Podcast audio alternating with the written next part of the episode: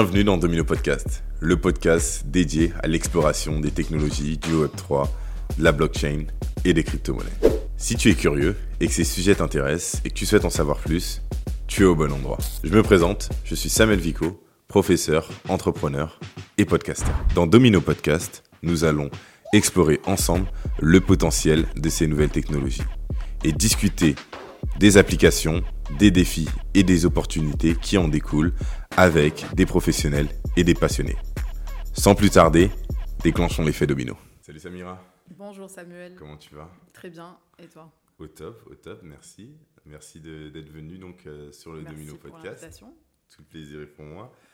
Sans plus tarder, j'aime bien donner un peu l'opportunité à mes, euh, à mes invités bah, de se présenter, de me dire un peu comment est-ce que tu aimerais que euh, les gens apprennent à te connaître.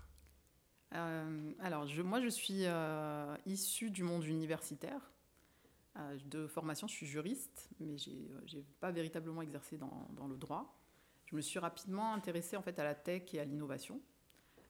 J'ai beaucoup d'années d'expérience dans des projets, des gros projets publics, privés, de gros management dans le monde de la recherche, innovation, formation universitaire. Mhm. Euh, et puis, euh, ce qui est le plus intéressant, je pense que c'est comme c'est un podcast sur la blockchain, je me suis intéressée à la blockchain euh, il y a déjà de ça deux ans. Mhm. et je me suis formée et je me suis vraiment passionnée et, je suis devenue consultante dans la blockchain. J'ai accompagné, j'ai accompagné quelques projets. voilà, en gros. Et tu es rentrée par quelle porte par la blockchain? Moi, je suis rentrée par la DeFi. Toi, t'es rentré par où Moi, je suis, je suis rentrée par la porte. C'est marrant, c'est des anecdotes parce que chacun a, la sienne. Euh, et c'est un peu la jungle. donc moi, je suis rentrée par une porte. J'ai reçu. Ça faisait longtemps que je regardais. Euh, on entendait parler de NFT, blockchain. J'en avais entendu parler par, euh, par les chercheurs qui travaillaient sur la blockchain d'un point de vue sécurité, économie, mhm. depuis déjà pas mal d'années mais je ne m'étais pas véritablement intéressée à la question. Et euh, un beau jour, euh, j'ai un ami qui m'envoie, c'était le matin, il m'envoie une, une, invitation à acheter un, un, NFT. C'était un peu la hype à l'époque, en, 2021. Ok, 2021, très bien. C'était la grosse hype NFT. Effectivement. Et je me suis dit, bon, c'est l'occasion, là, c'est un signe, c'est le matin, il faut y aller. et donc, c'est là que j'ai découvert, parce que pour acheter un NFT, euh, c'est le parcours du combattant quand on ne connaît pas du tout la mmh. blockchain. Alors déjà, il faut acquérir des, ETH, euh, e euh, une fois que tu as... Enfin, rien, que ça, tu vois, je le dis en deux, secondes, mais déjà convaincre sa banque de nous laisser euh, acheter des ETH, déjà c'était quelque chose. quand on a, en plus, moi je connaissais rien, j'achète les ETH, je, me retrouve à discuter dans des groupes, parce qu'il n'y a, a, a, que ça, des communautés. du coup, je, je commence à, à, voir que les gens sont vachement aidants. Alors j'ai eu de la chance parce que première journée j'ai fait confiance à tout le monde mhm. et je n'ai pas subi de scam. Ok. J'aurais pu me faire vider euh, comme une T'as pas cliqué sur des liens Non non mais c'était, j'ai eu vraiment beaucoup de chance. Je surfé comme ça et honnêtement entre les réunions que j'avais pendant toute la journée de boulot mhm. euh, et ce, ce, truc que je faisais en parallèle, j'ai passé la journée entière à acheter un NFT. Ouais. Donc c'est, c'est et là je me suis dit non il y a quelque chose. Hmm. Tu vois les réseaux, les machins, j'ai commencé à comprendre qu'il y avait un monde parallèle que le commun des mortels n'avait pas euh, perçu.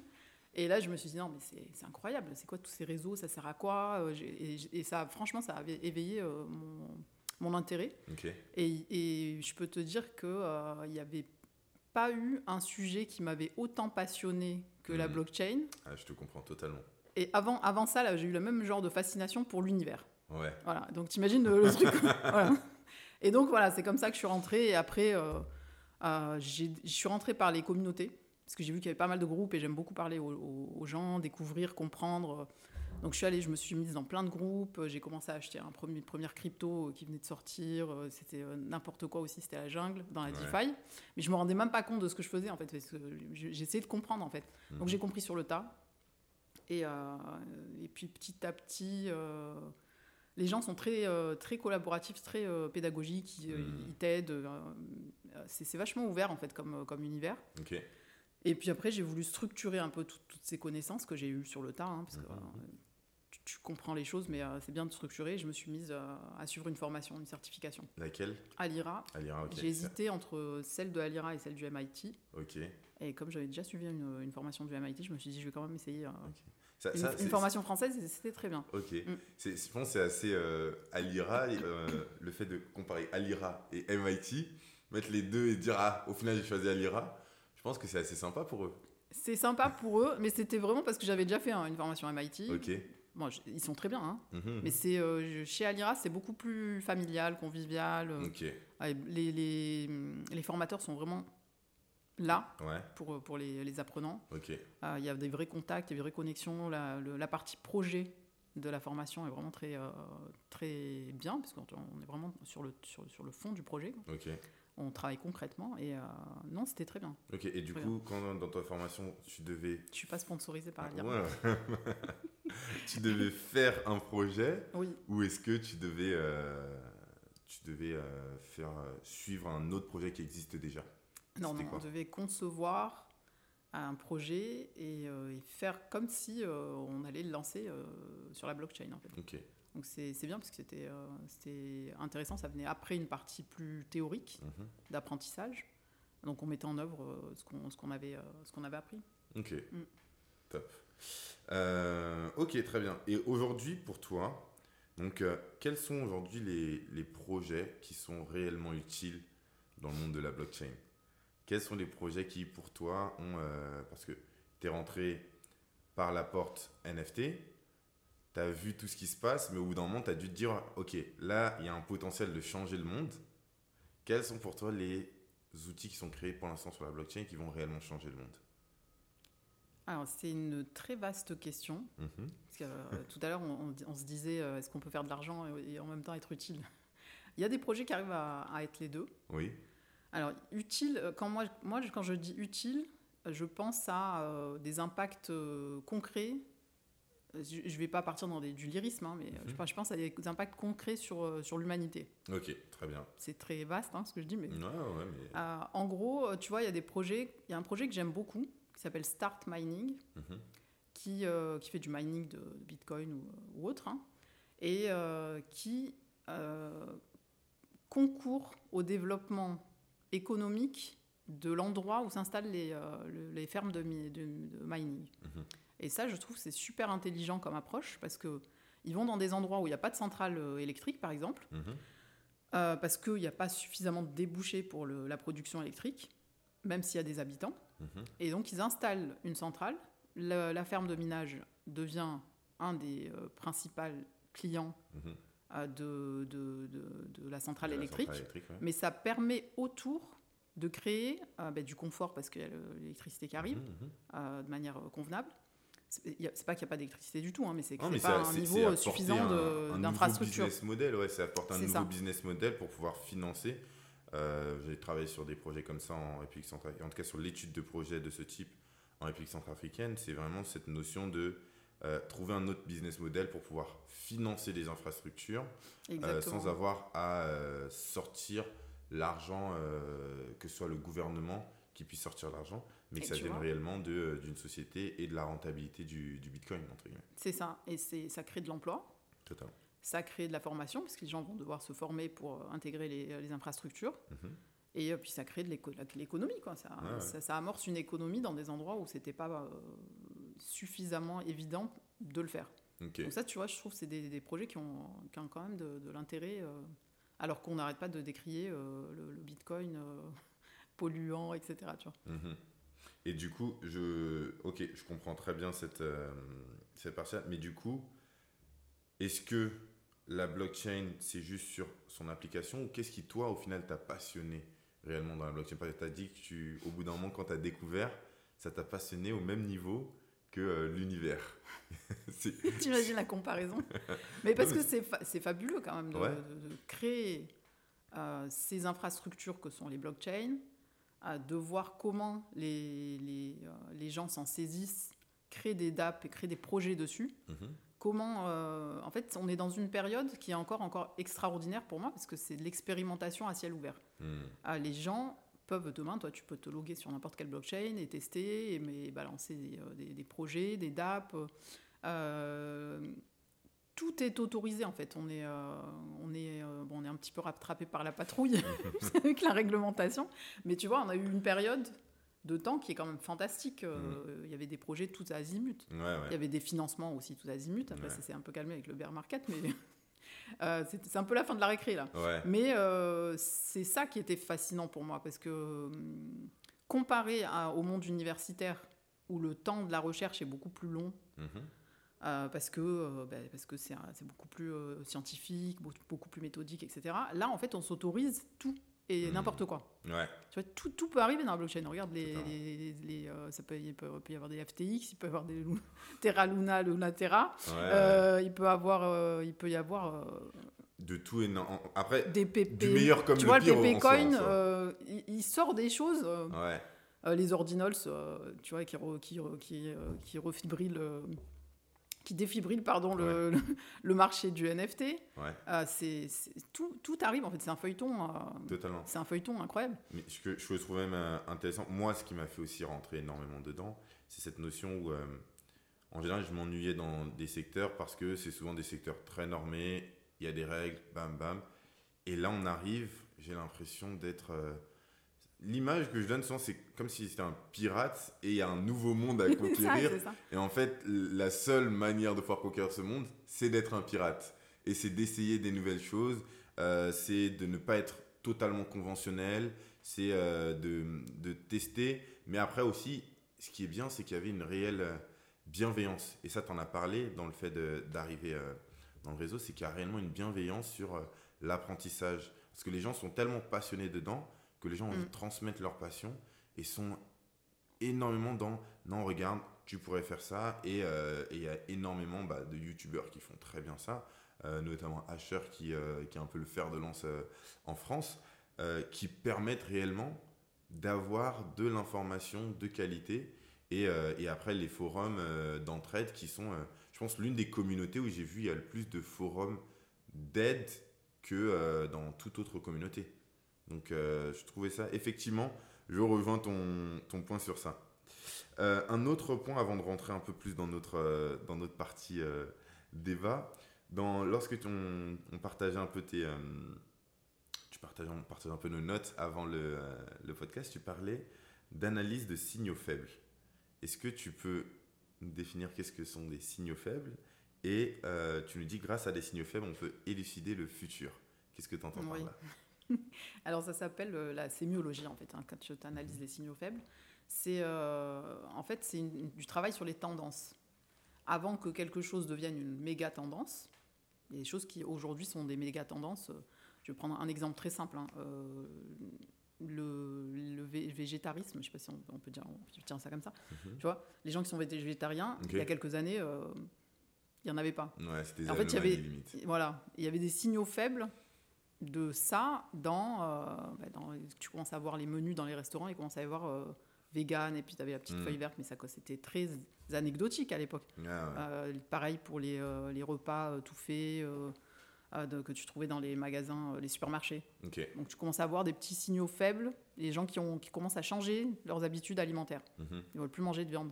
Mais c'était encore, comme je disais, anecdotique. Et petit à petit, c'est devenu aujourd'hui une, méga tendance. Ouais, ouais, totalement. Donc en fait, c'est ça, le- la, la sémiologie, c'est l'étude de capter ces, ces signaux Mhm. qui vont devenir, donc tu les projettes en fait, si ça devenait une méga tendance. Ok, très bien. Donc tu vois, le fait de- d'avoir un wallet, aujourd'hui, c'est... euh, tout le monde n'a pas un wallet. Ouais, Pas beaucoup, pas beaucoup de gens. Mais tu peux prédire par euh, certains concepts Mhm. que euh, bah, dans un avenir plus ou moins proche, ce sera mainstream. Tout le monde aura son wallet. Ce sera, Il n'y aura pas de question. Tout le monde aura ses NFT euh, utili- d'utilité, hein, pas Ouais. les NFT collectibles. Tout le monde aura ça, euh, sa carte d'identité NFT, son CV NFT, son, Mhm, mhm. et tout le monde aura son portefeuille. Et il n'y aura pas de question. Donc en fait, c'est euh, c'est euh, c'est l'adoption d'une technologie, mais l'analyse des, des tendances se base sur des concepts, sur des. tu vois, là, le, le- c'est le concept de la décentralisation Ouais, qui, euh, qui va devenir prédominant certainement. ok, très Donc bien. tu projettes ça dans l'avenir. D'accord. Et aujourd'hui, quels sont un peu les, euh, les signaux faibles? Donc dans, là, tu as parlé de wallet. Est-ce qu'il y a des sujets qui sont liés à la blockchain ou pas du tout?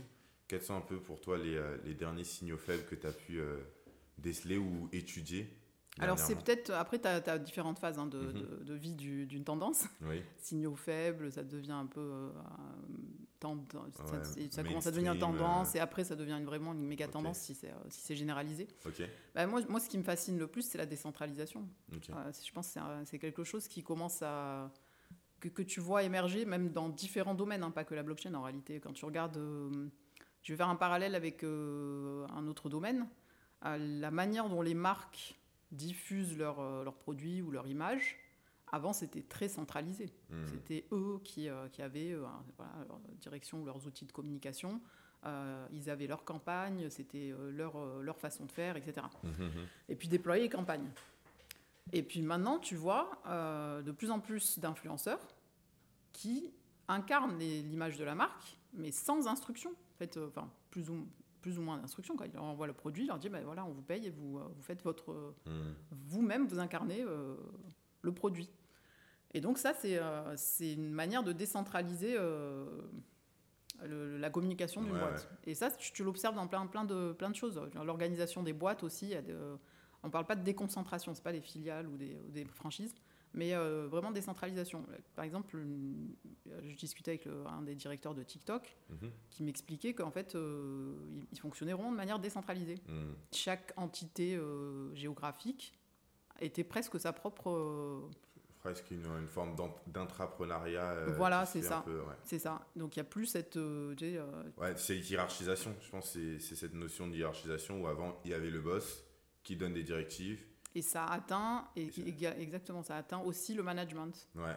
Tu vois, euh, on, on va peut-être en parler après, mais euh, le management aurait beaucoup à s'inspirer de ce qui se passe dans le management de la blockchain.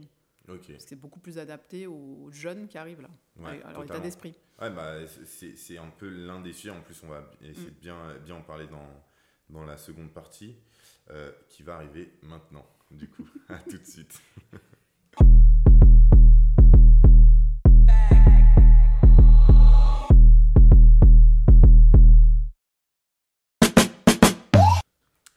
On est de retour. J'en profite pour vous rappeler de vous abonner, de mettre un like, 5 étoiles sur Apple Podcast et sur Spotify. Et sans plus tarder, on repart un peu là-dessus, maintenant que la page de pub est terminée. du coup, euh, aujourd'hui, tu travailles pour une université. Mm. Et euh, c'était aussi par rapport à ça où je m'étais dit, mais ce serait top de faire un podcast et de parler de l'adoption de la blockchain dans les universités, parce que c'est vous qui formez les talents de demain. Comment est-ce que aujourd'hui euh, la blockchain, est-ce qu'on en parle en université ou on n'en parle pas? Où est-ce qu'on en est? Alors c'est un sujet euh, dont certaines universités s'emparent évidemment. Mhm. au niveau international euh, et au niveau national aussi. hein.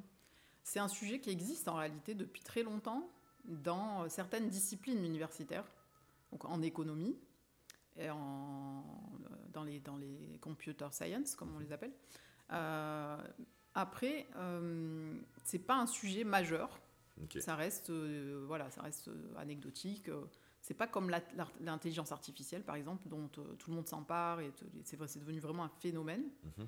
La blockchain, ça reste encore quelque chose de, de- de restreint Mhm. dans les programmes.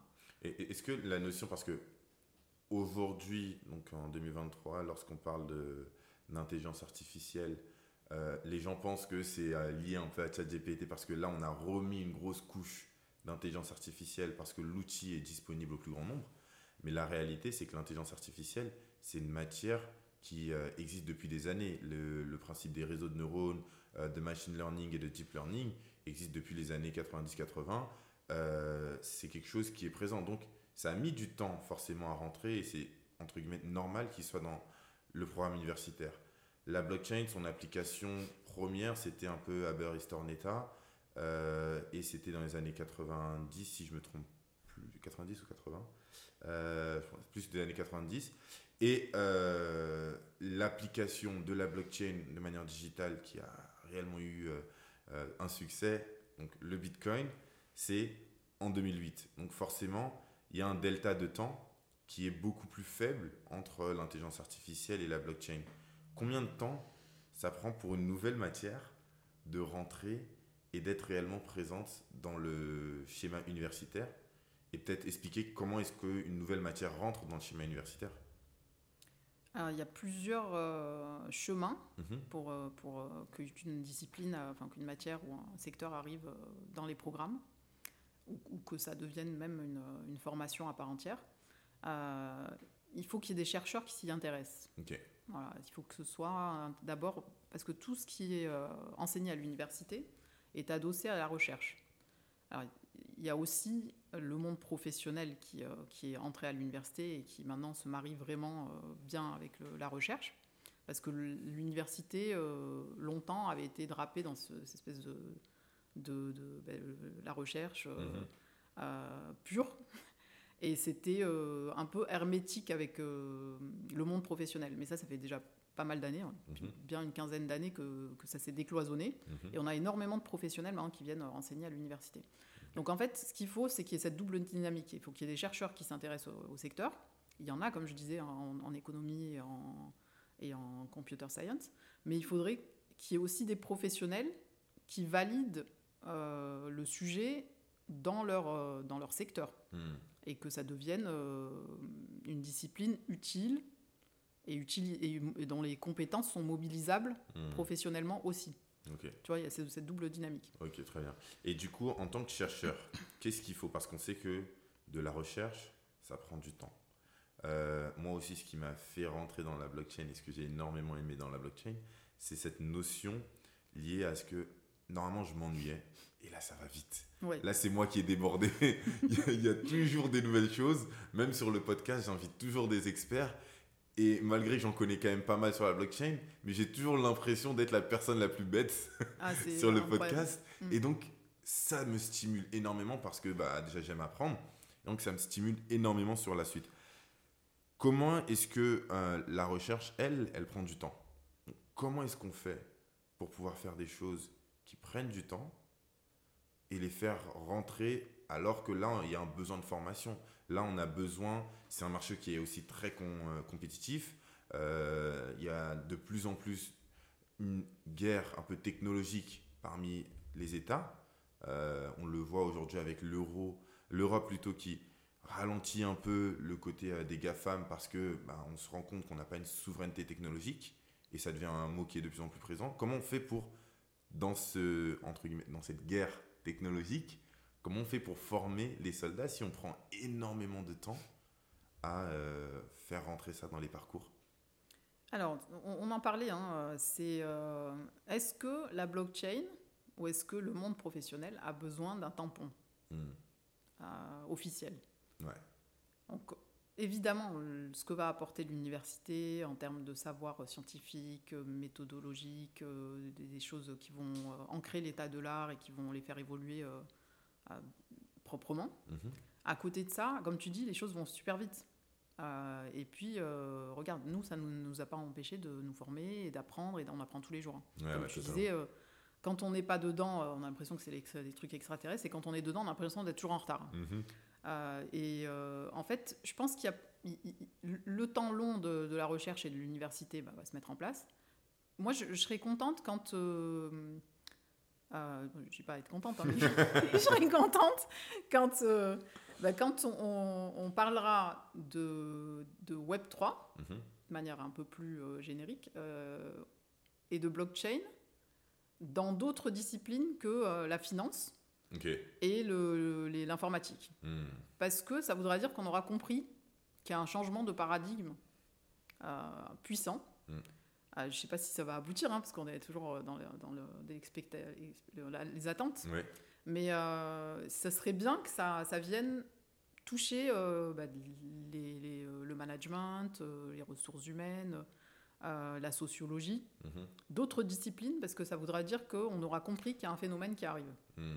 Alors après, euh, les, euh, les, les choses n'ont pas besoin forcément d'avoir le tampon universitaire pour se passer. hein. Ouais. Regarde, euh, comme tu disait, tu enseignes. euh, Bah, c'est ça. Bah, dans, dans mon- les gens prennent de ton savoir et euh, Mhm. de ta connaissance. euh, c'est des expertises euh, qui- qu'on ne vient pas chercher forcément à l'université. Et, et de toute façon, le, le- le diplôme universitaire Et- et- est-ce en concurrence avec, euh, avec le, le do-it-yourself et le... C'est ça. Mais Et ce est-ce qu'aujourd'hui, il a encore Mm. autant de valeur le diplôme universitaire? Alors, il, il reste, il reste euh, intéressant, Ok. il reste utile. Parce que, bon, D'abord parce que sociologiquement, euh, tout le monde aime bien avoir un niveau universitaire et le, et le proclamer. Mhm. Mais, c'est pas, mais ça, ça devient de moins en moins vrai. Mhm. Et, euh, et pas dans, et en plus, euh, pas, pas dans toutes les disciplines. Quoi. Vraiment, les, gens, les jeunes maintenant, la génération qui arrive s'autorise à se dire j'ai, j'ai- des compétences, j'ai pas besoin d'avoir euh, un niveau de qualification euh, tamponné. Ouais. Bah, c'est il y a, il y a cette notion qui on Donc, retrouve c'est le- important, mais euh, c'est important. En fait, l'université pour moi, c'est important parce que ça structure la pensée. Ok. Ça te donne des outils en fait euh, pour appréhender le monde et ça te permet d'être euh, formé aux évolutions et de t'adapter. Mhm. Euh, après, euh, les connaissances de toute façon euh, que tu as acquis, que, moi j'ai acquis des connaissances en, en droit, Mhm. elles sont, la majeure partie étant toujours valables, mais ça évolue, donc c'est à toi de t'adapter. Totalement. en fait, une formation universitaire, ça vient te structurer, Mhm. et puis je pense. Bah après, c'est pas, c'est pas, euh, voilà, c'est pas Ouais. nécessaire d'avoir un diplôme pour avoir des compétences. Ouais, après, c'est- c'est c'est pas non plus plus mal que ça prenne du temps, parce que euh, bah, ça contrebalance, étant donné qu'on est sur- dans, un, marché où ça va extrêmement vite, le fait aussi de savoir prendre le temps et d'apporter des bases euh, en prenant le temps, c'est pas plus mal. Après, c'est vrai que comme tu l'as bien évoqué, euh, moi j'enseigne la blockchain dans différentes écoles. Et effectivement, j'ai pas de master en blockchain, j'ai pas de bachelor en blockchain, mais dans d'autres secteurs. Mais j'enseigne quand même la blockchain. Qu'est-ce qui, aujourd'hui, moi je vois un paradigme, un changement de paradigme euh, sur, euh, dans le livre Sapiens, il parle un peu d'imaginaire collectif. Et dans notre imaginaire collectif, Mm. fut un temps, les, le diplôme, c'était le Saint Graal pour pouvoir décrocher un boulot, pour pouvoir avoir un avenir. Aujourd'hui, on arrive à quelque chose où en fait, c'est plus forcément une réalité de 1 parce que bah il y a de plus en plus de personnes qui ont des diplômes. Du coup, euh, avant, ceux qui avaient des masters, c'était un peu, entre guillemets, l'élite. Euh, là, maintenant, ça devient une norme. Et on voit que c'est pas forcément ceux qui font des études qui réussissent le mieux. Donc, dans l'imaginaire collectif, ces choses, elles changent. Et encore plus dans le monde du Web3. Du coup, est-ce que aujourd'hui, on change de paradigme sur le mode de formation? Est-ce qu'aujourd'hui, c'est toujours. euh, est-ce que là, est-ce que ce serait pas un signe faible, comme de ce qu'on a parlé tout à l'heure, que euh, la formation est en train de changer totalement et euh, qu'on est en train de, de vivre un, un shift Oui, oui, il y a une transformation. Il faudrait être aveugle pour pas voir qu'il y a une transformation et qu'il y a, euh, il y a toujours cette valeur du diplôme. hein. Comme tu Mhm. dis, l'imaginaire collectif est très ancré là-dessus. et tu le vois, hein, dans, on parle pas que de l'Occident, mais tu vois en Asie, les gens, comme ils se, ils se, ils se suicident pour, avoir, pour être au niveau, pour être dans les meilleures écoles, pour avoir des résultats, etc. Mm. Donc ça reste, il reste, ça reste une pression forte. Mais après, comme tu dis, euh, les gens euh, maintenant se, se réalisent aussi par eux-mêmes.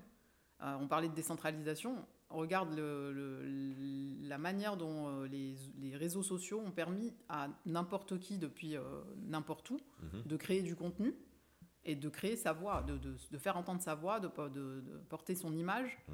Euh, regarde les influenceurs, phénomène des influenceurs. euh, Influenceur, même le podcast. les podcasts, voilà, tu vois, là, aujourd'hui, on est en train de parler, euh, y a pas, t'as pas demandé l'autorisation à une chaîne de, de, de télé, tu as, ta propre, euh, Mhm. t'as ton propre canal de diffusion. Mm.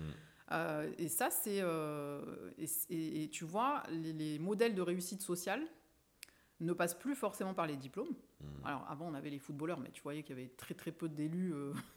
Après, les, les footballeurs passaient quand même par le centre de formation au final. Donc, il oui, y avait, oui, euh, ouais, mais tu vois, les gens ils se disaient, moi, je fais des études ou je fais footballeur. Mais, enfin, les, les- Et maintenant, les, les gens veulent, veulent tous être influenceurs, se disent, je vais gagner des sur, sur, euh, sur les réseaux ça sociaux. devient Et ça se monétise et les, euh, les gens sont, sont à fond. Donc en fait, tu as, les modèles de réussite mm.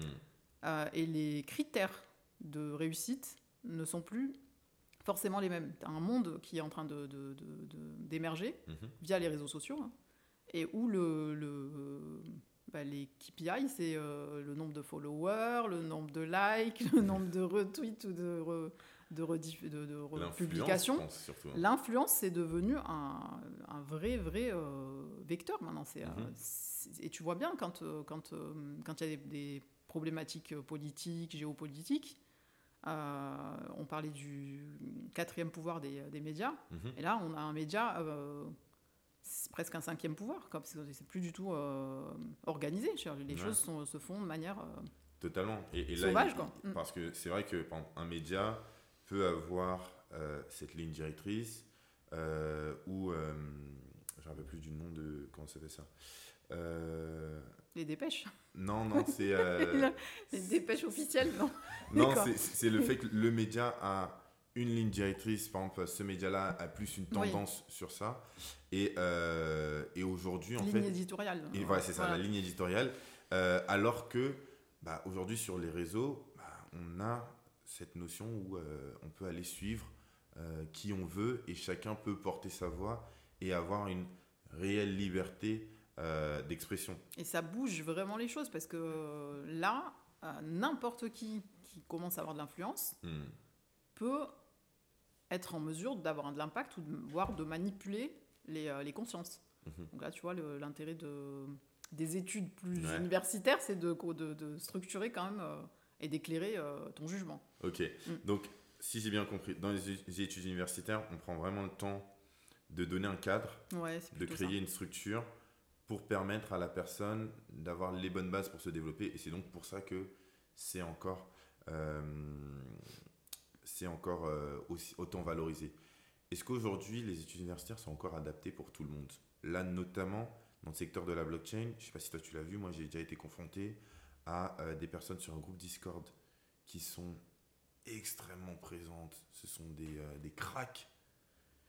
Et lorsque, après, tu dois collaborer ensemble euh, et potentiellement euh, faire un contrat ou mettre quelque chose en place, et le gars il sort, en fait, il a 16 ans, il a 15 ans, Oui, c'est et tu dis, mais en fait, tu m'apprenais la vie alors que.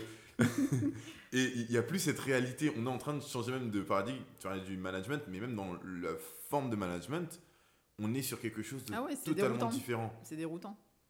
Comment est-ce que on C'est anticipe ça déroutant et tu vois bien qu'il n'y a plus de hiérarchie. Ouais. Parce que, euh, voilà, avant, il y avait les aînés qui t'apprenaient, qui transmettaient, etc. Maintenant, c'est Mhm. quelqu'un de 16 ans qui peut te, te faire découvrir des trucs que tu n'as jamais, euh, Ouais. jamais compris toi-même, tu vois. Mais, Il n'y a, coup, y a plus de hiérarchie, il n'y a plus de process euh, linéaire, Ouais. il n'y a plus d'histoire, en fait. Ouais, Tout peut arriver.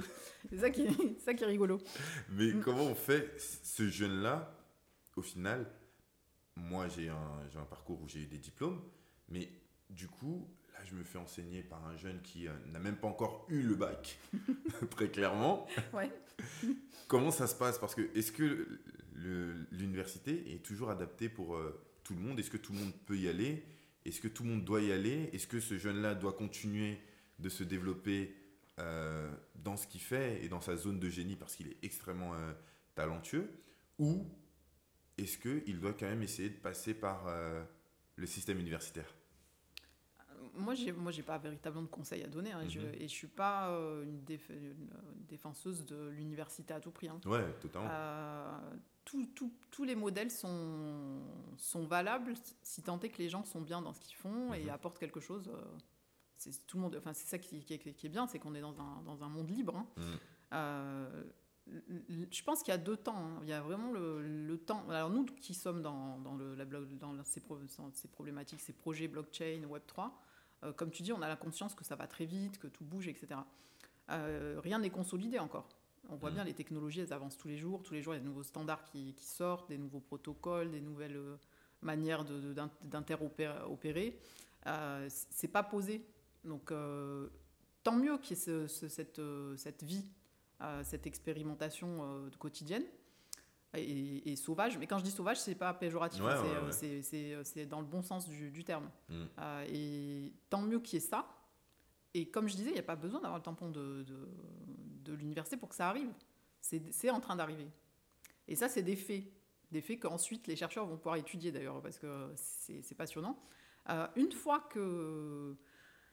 Alors, nous qui sommes dedans, on a l'impression que c'est général, Mm. mais ça reste quand même encore un sujet confidentiel. Quand Mm. tu parles aux entreprises, euh, tu vas avoir une ou deux personnes dans la boîte qui, Totalement. même dans les grosses boîtes, hein, Ouais, ouais, ouais. euh, tu vas avoir que quelques personnes qui sont au, au courant de ce qui se passe, Web3, blockchain, euh, les changements, etc. Mais bon, ils suivent ça. hein. Mhm. Ça, ça- commence à se renforcer. Ça commence même à intégrer certaines stratégies euh, de, de- de marque euh, euh, de manière structure- structurante. Mais euh, ça reste encore un secteur euh, niche. Hmm. Quand je dis ça, je sais que je vais choquer, hein, mais Non, mais c'est réel. c'est et- pas encore main- mainstream comme l'intelligence artificielle, tu vois. Hmm. Donc, c'est euh, c'est bien que ça se passe comme ça, en fait. C'est. euh, Bah, vrai que quand on est dans le monde de la blockchain, on a souvent cette croyance de se dire que en fait, ouais, les choses, comme les choses bougent vite. Mm. Et euh, je pense qu'aussi dans le monde de la blockchain, on fait face aussi à une hyperstimulation. C'est-à-dire qu'on est tout le temps stimulé avec de nouveaux projets, de nouvelles choses, et on voit des évolutions incroyables. Et en fait, notre cerveau est tellement hyperstimulé euh, qu'il prend peut-être pas le temps, à tort, à raison, de réellement se poser et euh, d'analyser un peu les différents signaux, d'analyser un peu où est-ce qu'ils en sont. Et on le voit, par exemple, là, il y a eu une fake news, un tweet, et le cours du, euh, du Bitcoin est monté euh, de manière assez, pas phénoménale, mais assez importante en quelques, euh, en quelques jours, en quelques heures, juste parce que il y a eu un faux tweet. Il y a, il y a un certain engouement, et je pense qu'on est dans un marché qui est, au final, là, actuellement, on est encore dans quelque chose de- d'extrêmement émotionnel oui, complètement. où on, on ne contrôle rien, il n'y a rien de, de- de rationalité. Comment on apporte de la rationalité dans un marché qui est extrêmement émotionnel Mais est-ce qu'on en a besoin? Euh, moi, je, moi, je pense qu'il y a des phases d'histoire. Mhm. Euh, Là, dans la phase d'histoire dans laquelle on se trouve, euh, les, les technologies évoluent, comme tu dis tout le temps, et il faut s'autoriser, il faut, il faut s'a- s'autoriser à attendre Hmm. que ça se pose en fait. Et c'est pas le moment encore que ça se pose parce que les choses ne sont pas, sont pas abouties. Les, euh, les, tu vois, le- le- la blockchain, peut-être que le, le monde de la, la comptabilité va s'en saisir et, et ça va révolutionner la compta. Tu vois, euh, pour l'instant, ils s'en approchent pas encore. Il y a les notaires qui commencent à regarder Mhm. qui sont même euh, qui sont qui, qui étaient même assez euh, précoces dans le dans le dans, dans, dans l'analyse de ce que pourrait leur apporter la blockchain. Mm. Ils, ils vont pas se laisser euh, porter par les euh, par la décentralisation ou, ou faire que leur job va devenir obsolète. Ouais, Ils se sont saisis du, du sujet. ouais, Les, les choses, euh, moi je pense que les, on est juste en train de vivre l'histoire. ouais. On est dans une phase de l'histoire où ce, ce- c'est pas un chaos, c'est un- désordre Mhm. utile. C'est un désordre utile en fait. totalement. Et euh, c'est ce qui fait qu'on est passionné, c'est que parce que ça part dans tous les sens. Et que et je pense que les- les gens qui sont dedans ont une certaine forme de pensée, ont une certaine forme de personnalité. Mhm. Euh, et c'est pour ça que tout le monde euh, s'entend super bien et que tout, tout va très vite. Ouais, Euh, Il n'y a pas tout le monde encore. ouais c'est ça. C'est, ça manque de. On est, on est, en- je dire on est entre nous. C'est pas bien de dire ça, hein. mais tu vois ce que je veux dire. On est, euh, on, on se ressemble beaucoup Ouais, quand ouais, on ouais. rencontre les gens dans la blockchain. On, on voit qu'on se ressemble beaucoup dans la manière de- d'appréhender le- les vrai. sujets, d'appréhender le monde. On n'a pas de cloison, on n'est pas euh, formaté, on, on, est- on- on s'autorise à être euh, surpris. Hmm. Alors que dans d'autres sphères, les gens euh, sont déjà. euh, Ouais, je, je- je suis d'accord avec ça. C'est vrai que vois, ils sont. ça- ça- ça- souvent, on peut croire que parce qu'on a la même nationalité, on a la même couleur de peau, on a les mêmes origines, on a la même culture, on se ressemble, mais en réalité, à l'intérieur, on est très différents. Sauf que là, dans le secteur de la blockchain, on, on met tout ça de côté parce que la plupart ça du temps, pas. on a une tête de singe, une tête de girafe sur un, sur un compte Discord. Donc, on s'en fout de qui tu es. Mais ce qui rapproche les gens, c'est réellement l'intérieur de qu'est-ce qui est réellement euh, mis en place, qu'est-ce que je veux faire, quel est le changement que je veux apporter. Et c'est drivé, comme tu dis, par l'émotion. Ouais, Et, euh, et ça, c'est hyper, hyper fort, quoi. ouais, mais Mm. au final, parce que Bon, après, il y a des gens très rationnels dans la blockchain aussi. Hein. énormément, parce que ça reste quand même un secteur Ah ouais. assez technologique, assez, euh, Mm. qui demande une certaine rigueur. Mais le fait de se développer par de l'émotion, de se développer rapidement et autres, ça fait peur de l'extérieur, et notamment euh, avec... euh, parce qu'il y a des signaux comme FTX, comme toutes ces choses où il y a des gros échecs dans le domaine de la blockchain, et euh, toutes ces choses donc, amènent entre guillemets une mauvaise presse à la blockchain. Est-ce que c'est nécessaire? Est-ce qu'on, est-ce qu'au final on peut l'éviter ou on peut pas l'éviter? Parce que si on veut vraiment se développer comme, euh, comme on est en train de dire, avec de l'émotion, avec de la rapidité, il y aura forcément des erreurs. Il y a forcément des erreurs, comme tu viens de les citer. Là, il y en a d'autres. hein. Une, une- une hécatombe de projets là, pendant le bear market. euh, Mhm. euh, c'était drôle parce que c'était le boss de Terra Luna qui disait 95% des projets vont, vont disparaître. Mm. Et la journaliste était euh, un peu choquée. Elle disait, mais c'est euh, pas grave, c'est divertissant. Mm. Et trois jours après, il était par terre, tu vois. Enfin bref. C'était drôle. Ouais, ouais. Euh, je me souviens plus de la question, mais Euh, oui, c'était sur le changement émotionnel, oui. sur euh, le fait qu'on était sur quelque chose qui allait très vite, énormément d'émotions et du coup beaucoup d'échecs. oui. Comment on fait avec ça? Parce que la réalité aussi, c'est que aujourd'hui, ces échecs, ils sont souvent Ah, ouais. corrélés au portefeuille des gens. Parce que l'un des premiers moyens, moi, c'est celui dans lequel je suis rentré. euh, j'ai essuyé aussi, euh, j'ai eu des très, grands, des très gros gains. Pour l'instant, je suis encore euh, plutôt en positif, mais j'ai aussi de très grandes pertes. Le- notamment, l'une des plus grosses pertes, c'est euh, 30 000 dollars qui part en deux heures. Donc, faut être attaché. faut être détaché, il faut avoir une certaine capacité de détachement. Ouais, là, je pense à ce Euh. moment-là, c'est juste. Bah, c'est une extraordinaire entreprise de développement personnel. Ça C'est s'est ça. dû que très vite. Je dis souvent, c'est le prix de ma formation. Du coup, pour ceux qui disent que je n'ai pas de formation, si, Si, j'ai une formation qui m'a coûté 30 30 000 000 dollars. 30 000 En dollars. deux heures. Un cours condensé, voilà. Euh, mais au final, ça m'a appris énormément. Est-ce qu'on apprend que dans l'échec ou est-ce qu'il y a une autre une nouvelle manière, il y a une autre manière d'apprendre? Non, l'é- l'échec fait partie de la vie. De toute façon, c'est pas propre à la blockchain. hein. Ça Mhm. va peut-être plus vite et c'est plus spectaculaire dans la blockchain parce que c'est euh, parce que ça va vite et que c'est des grosses sommes. Ouais, Et c'est C'est surtout lié à l'argent quoi. parce que. euh, Dans les deux sens, hein, d'ailleurs, Ouais. hein, quand tu vois PP Coin qui, euh, qui, euh, qui, qui génère des, des mi- millions euh, en quelques secondes Mm. euh, de transactions et de, de- de dollars, ça va dans les deux sens en fait. Mhm. En fait, c'est bien parce que ça, ça va, euh, ça va, ça fait partie de l'histoire encore une fois, et ça va, ça va créer l'épuration. hmm, Donc, il- en fait, euh, à la fin, il va rester euh, ben, les projets solides. ouais. Donc là, on est encore dans l'expérimentation. Effe- Effectivement, quand tu expérimentes, même en recherche, tu as beaucoup de déchets. Quoi. Tu Ouais. testes, tu testes, tu testes, et après, après, il y a des trucs qui marchent. Donc en fait, ça va, ça va, ça va faire qu'il y a certains projets qui vont émerger. Et d'ailleurs, on le voit hein, maintenant, les projets sont plus, euh, plus, plus Web 2, on va dire. C'est moins des gènes. Quoi. C'est les, les choses euh, Bah, les- cherchent à être utiles Ouais. et à durer. Totalement. Là, on est moins dans l'utopie, on est plus. Il y a une, une forme de pragmatique qui revient Ouais. un peu dans la blockchain. Et aussi, on a cette compréhension que euh, tout ne sera pas décentralisé. Parce que le- point de la blockchain, c'était tout sera décentralisé. l'utopie. Et au final, on, on se rend compte que, bah, tout à l'heure, tu parlais des notaires. Euh, les notaires n'ont pas encore assez pris, j'ai l'impression, mais par contre, les. euh, euh, L'immobilier, peut-être, non? oui, les. euh, y a. C'est une autre forme encore. Oh là là, aujourd'hui, je trouve pas mes mots. C'est le matin. Les. Ceux qui se chargent souvent de faire des, des saisies, comment on appelle ça déjà? Ah, les huissiers. Les huissiers, voilà. Mm. Les huissiers, eux, ont bien pris. En fait, ils ont réussi à euh, transformer.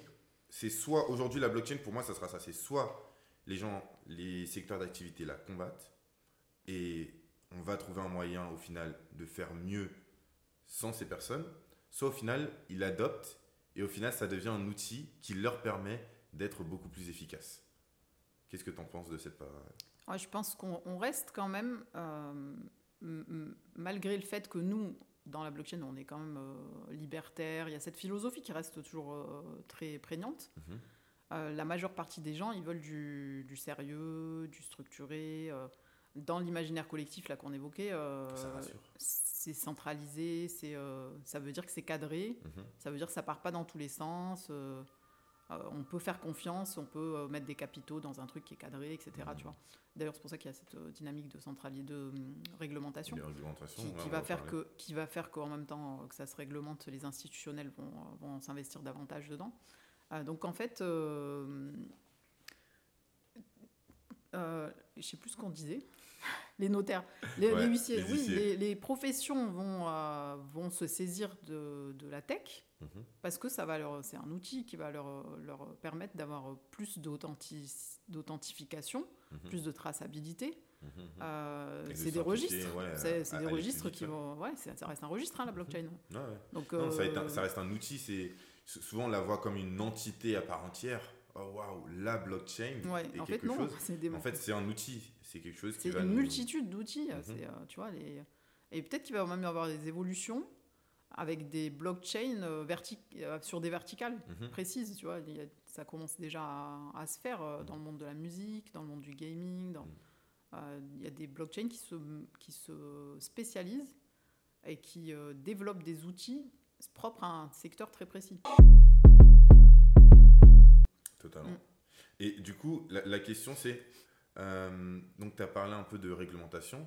Là, actuellement, on est en plein dedans. Euh, on a la SEC qui, bah, là, vient euh, d'abandonner son, donc, euh, Oui. une partie du procès. Certains disent que c'est pour passer en appel plus rapidement et avoir un autre juge. C'est un Donc, feuilleton ce serait incroyable. plus qu'une, ce serait plus une stratégie juridique que réellement un abandon euh, des poursuites euh, contre, euh, XRP. contre XRP.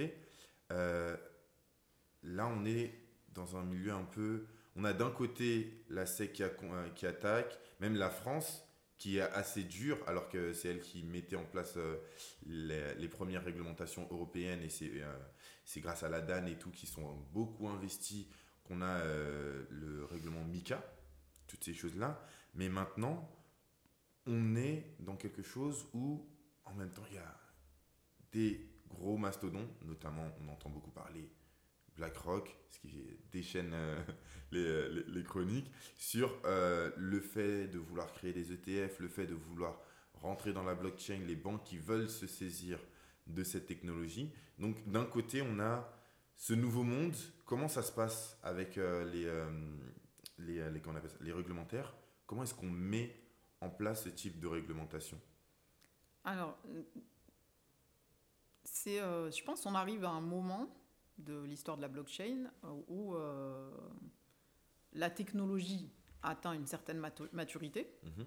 et donc les, euh, les institutions vont vouloir s'en servir. Parce que c'est un Mhm. progrès. Un progrès que tu envoies de, de l'argent en, en une vitesse éclair sur, sur des, des circuits de blockchain. Mhm. Sans, sans trop de frais, etc., et sécurisé, etc. Enfin, c'est adopté. Mhm. Tu le vois avec les, euh, les monnaies, euh, les CBDC. Ouais. Euh, tu vois, les, les monnaies de banque centrale. Mhm. Il n'y a pas un pays là qui ne, qui ne travaille pas sur son, sa monnaie euh, numérique, Mm. en crypto. Ouais. Donc ça, tu vois que l'adoption de la tech est indépendante de l'adoption de la philosophie. hein. Mhm. Totalement. Ah, Donc, et, et ça représente pas encore énormément d'argent, euh, ce, qui, ce qui transite sur, sur les, euh, les circuits de blockchain, hein, même si nous on a l'impression que c'est des grosses sommes, etc. Mais euh, quand tu compares ça aux, Au marché aux actuel, on moins pour cent. capitaux euh, mondiaux, c'est pas, c'est pas éno- encore énorme. hein. Mhm. Mais euh, voilà, là, les CBDC euh, ont besoin de, de cadres, Mhm.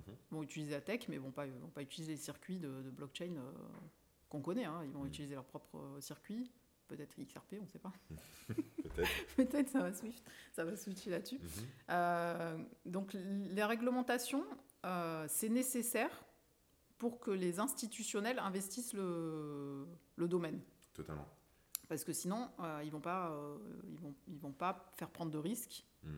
ni, ni eux prendre des risques, ni faire prendre de risques à leurs clients ou à leurs partenaires. Ouais. Donc cette réglementation, elle arrive à un moment où la blockchain commence à devenir mature sur la tech. On a commencé à avoir atteindre des niveaux de sécurité importants, des niveaux de, de fiabilité, de, de vitesse, etc. Donc euh, ça se cadre, quoi. Ça se cadre aussi parce que, euh, comme tu l'as dit tout à l'heure, tu as perdu 30 000 dollars en, en très peu de temps. euh, Il y a des risques Oui. pour les gens. C'est ça. Et les États restent toujours garants de la sécurité euh, de- des, des- des- des individus. Ouais. Donc il y a cette, euh, cette, euh, bah, cette protection des, des gens. Et d'ailleurs, on l'a vu avec la loi sur l'influence, Mhm. euh, qui, a, qui est venue. euh, euh, moi, je trouve qu'elle a jeté un peu le bébé avec l'eau du bain, quoi, parce que en fait, euh, il, il- il s'attaquait aux influenceurs qui, avaient, bon, qui vendaient tout et n'importe quoi à n'importe qui. Mhm. Et, et ils n'ont pas fait de détails sur, de sur, la, sur la blockchain et la manière dont se finançaient les projets Mhm. De, de- de- du Web3 en France. Euh, Donc je trouve que c'était, ils, auraient dû faire un peu d'analyse et se dire, OK, euh, les influenceurs auront le droit de parler des, euh, des projets à partir du moment où ils sont un peu formés. On parle de formation. Ouais. Tu vois, à partir du moment où ils peuvent euh, dire j'ai des connaissances sérieuses, je sais de quoi je parle, je peux conseiller ou je peux orienter sur des projets. Mhm. Sans faire de conseils en investissement, évidemment. hein. Ouais. Mais ils peuvent en parler, ils peuvent parler des projets. Donc ça, c'était une belle dynamique de financement des projets qui a été un peu. Mais formé par qui? Parce qu'on sait qu'aujourd'hui, il y a des diplômes d'État et il y a certains diplômes qui ne sont pas reconnus par l'État. Et aujourd'hui, on en a parlé un, donc un peu avant, il y a cette un peu contradiction entre la réglementation. Ben là, typiquement, tu vois, euh, typiquement, là, l'AMF se trouvait devant euh, une impasse, mhm. parce que vu le nombre de personnes à former, ben, c'est pas, pas son métier. Mais typiquement, ils auraient dû s'appuyer sur l'université. Mhm. Pour, faire, pour faire pas des diplômes euh, de master, mais des certifications, par exemple. Mhm. C'est des choses qu'on sait très bien faire. Euh, moi, j'avais eu l'occasion de discuter avec le député euh, Vogetta, euh, on est avec les trois députés d'ailleurs qui portaient le, le, projet de loi. Mhm. J'avais discuté avec eux et je leur avais dit, mais confier la certification des gens qui parlent de, des projets blockchain à l'université. C'est des choses qu'on sait faire, les certificats. Et ça aurait pu se déployer avec un maillage efficace, etc. et ça aurait été assez rapide pour pallier à, à ce besoin immédiat Ou est-ce que ça prendrait du temps? Est-ce que peut-être toujours pas de la pub pour Alira, mais est-ce que peut-être Alira Ou Alira, tu vois, il y, a des opérateurs. Il y a des opérateurs. L'université peut faire des certifications. Mhm. C'est des choses qui sont beaucoup plus rapides que les diplômes euh, de master qui demandent beaucoup plus de structuration et d'habilitation, etc. Mhm. Mais euh, la certification, ça se met en place très rapidement. Et pour toi, la certification, ce serait par exemple les influenceurs qui doivent avoir cette certification ou c'est les porteurs de projets qui doivent avoir cette certification? Ah, idéalement tout le monde, mais, les, gens qui en parlent, qui parlent des projets, le feraient à bon, euh, bon escient. Mhm. Après, on n'est pas à l'abri, bien sûr, de, gens qui, euh, qui, de toute façon, sont, sont intéressés que par l'argent, etc. Mais euh, au moins, il y aurait eu cette, ce cran de, validation mhm. des connaissances. Ok, très bien. Parce que c'est parce qu'on se retrouvait, en fait, ils n'ont ils ont pas fait de détails entre l'influenceur du type Asher, mhm et euh, celui qui est à Dubaï en train devant une bagnole euh, hors de prix en train de dire venez mettez, mettez votre argent votre patron euh. donnez-moi votre argent je vais m'en occuper tu vois ils n'ont pas fait de détails ouais je vois totalement sur on, se rapproche un tout petit peu de la fin sur l'un des, des, points que je voulais aborder avec toi on en parlait au début tu nous as dit ça t'a le lien entre univers et blockchain et on parlait notamment aussi de le lien entre la blockchain et les traditions de transmission orale. Ça m'intéresse énormément. Dis-moi tout sur ça. Je veux vraiment savoir quel est le lien que tu fais entre blockchain et univers, et ensuite l'autre. Alors blockchain et univers, d'ailleurs j'avais fait une, euh, j'avais participé à un concours d'éloquence. Ok. je vais expliquer en trois minutes le, lien entre blockchain et univers. Ah non, en fait moi je vois un lien parce que l'univers est issu du Big Bang. Mm je vais dire euh, quelque chose qui n'est pas totalement exact, mais la blockchain est issue du Bitcoin. Tout ce qui mhm. s'est passé sur la blockchain a pu se mettre en place parce que le Bitcoin a marché. Mhm. Et après, tout s'est développé autour. Mhm, Donc c'est un peu comme, euh, comme le Big Bang, quoi. C'est euh, l'univers en expansion. Ok. et as, dans, dans la blockchain, tu as l'infiniment grand et l'infiniment petit. Ok. Et je vais encore parler du Bitcoin, là, parce que le Bitcoin est détenu par des États. Il y a des États qui, euh, qui, ont même basé leur économie sur, le, sur le, la blockchain, hein. mhm. euh, sur le Bitcoin, pardon, mhm. qui ont acquiert, etc. Ou par des grosses boîtes. Et les mhm. ETF, maintenant, tu vois, euh, BlackRock, etc. Les gros. Donc ça, c'est l'infiniment grand. Et tu as le Bitcoin qui est utilisé comme monnaie par, c'est pas péjoratif ce que je dis, par l'infiniment petit, les individus. Le Bitcoin donne accès à la, à, la, à la bancarisation à des gens qui n'étaient pas dans le système et qui n'auraient pas pu y entrer. Donc t'imagines, c'est des gens qui sont dans des, euh, dans des endroits euh, presque insolites en fait, et qui ont du Bitcoin et qui mhm. peuvent l'échanger parce qu'ils ont un smartphone. Mhm. Donc ils ont accès aux échanges internationaux. Euh, et donc voilà, moi je fais le parallèle entre l'infiniment, l'infiniment grand et l'infiniment petit, comme dans le, comme dans l'univers. Ouais, Ce décloisonnement entre vraiment le. Et après, il y a le, quantique aussi, on va pas rentrer dans les détails, mais tu vois, le Bitcoin est quand même assez quantique. Tu sais jamais où tu vas le trouver quand tu te réveilles le matin. C'est vrai, mm. c'est vrai, c'est ça. Ok. Et euh, il y avait cette donc Les traditions orales. Tradition orale, effectivement. du coup, euh, c'est quoi la, le parallèle Le parallèle, ouais. Alors, euh, moi, je suis issu d'une tradition musulmane. Mhm. Donc, je suis musulmane de confession. Hein.